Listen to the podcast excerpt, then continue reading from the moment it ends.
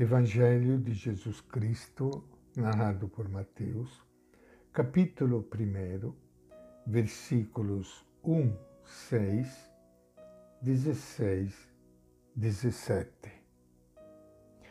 Livro da origem de Jesus Cristo, filho de Davi, filho de Abraão.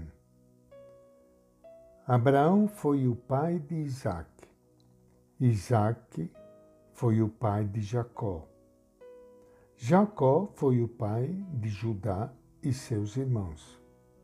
Judá foi o pai de Farés e Sara. Farés foi o pai de Esrão. Esrão foi o pai de Aram. Aram foi o pai de Abinadab. Abinadab foi o pai de Nação. Nação foi o pai de Salmão. Salmão foi o pai de Boz. Com Ruth, Boz foi o pai de Obed. Obed foi o pai de Jessé. Jessé foi o pai do rei Davi. Jacó foi o pai de José, o esposo de Maria, da qual nasceu Jesus, que é chamado Cristo. Portanto, o total de gerações de Abraão a Davi são 14. De Davi até o exílio na Babilônia, 14 gerações. E do exílio na Babilônia até Cristo, 14 gerações. Esta é a palavra do Evangelho de Mateus. E com grande alegria que, iniciando hoje o nosso encontro com o Evangelho de Jesus, quero saudar e cumprimentar a todos vocês, amigos ouvintes.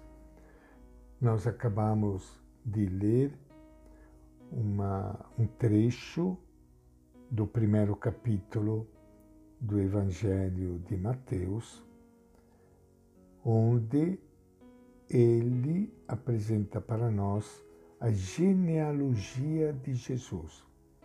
E claro, para não ser muito pesado, eu não li é, tudo desta genealogia que traz uma série de nomes, de gerações, através dos quais nós sabemos do nascimento de Jesus. Por quê? O primeiro capítulo do Evangelho de Mateus situa Jesus ao mesmo tempo na história dos homens e no projeto de Deus. Já se mostra aqui todo o mistério da pessoa e da ação de Jesus, verdadeiramente homem e verdadeiramente Deus. No versículo 1 do capítulo 1, encontramos o título de todo o Evangelho e resume o significado da pessoa de Jesus, que diz assim: Livro da origem de Jesus Cristo, filho de Davi, filho de Abraão. O Antigo Testamento se abre com o livro do Gênesis, que significa origem, contando a origem do universo e da humanidade. Com Jesus, vai começar uma nova criação e uma nova humanidade. Ele o novo Adão. Abraão representa o começo do povo de Deus. Sua aspiração mais profunda era ter uma terra e uma descendência. Deus lhe prometeu ser pai de um grande povo e possuir uma terra imensa. Isso não aconteceu com Abraão, mas vai acontecer agora com Jesus. Davi foi o líder popular que se tornou o rei justo. Apesar disso, ele pecou. O verdadeiro líder popular e rei justo vai ser Jesus Cristo, que fará toda a humanidade reconhecer e viver o caminho da justiça. Em Jesus, portanto, ecoa toda a aspiração e história de um povo particular que reflete a história de toda a humanidade. Todos nós queremos um espaço no mundo e na história, a fim de passar para frente a vida que em todos nós palpita. Vida produz vida. Podemos achar monótonas as listas de gerações que aparecem na Bíblia, inclusive esta feita por Mateus. Falta de compreensão de nossa parte. Acontece que para os antigos a história era uma sucessão de gerações. De pai e mãe para filhos passava não apenas a vida física, mas também todos os ideais e aspirações, problemas e lutas, vitórias e derrotas. A história, portanto, é uma transmissão da consciência e da experiência que pouco a pouco vão formando a sabedoria que ensina a viver.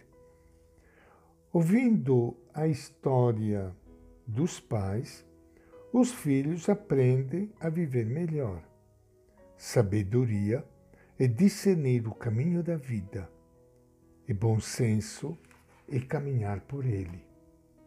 Jesus é o fruto final de uma história de aspirações, buscas, lutas, derrotas e conquistas.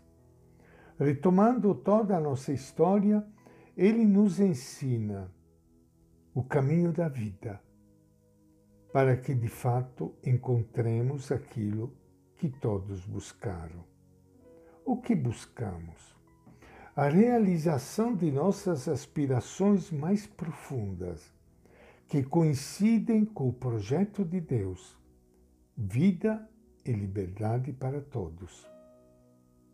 Mas para que todos tenham isso, é preciso justiça é exatamente o caminho da justiça que Jesus, segundo Mateus, vai nos ensinar.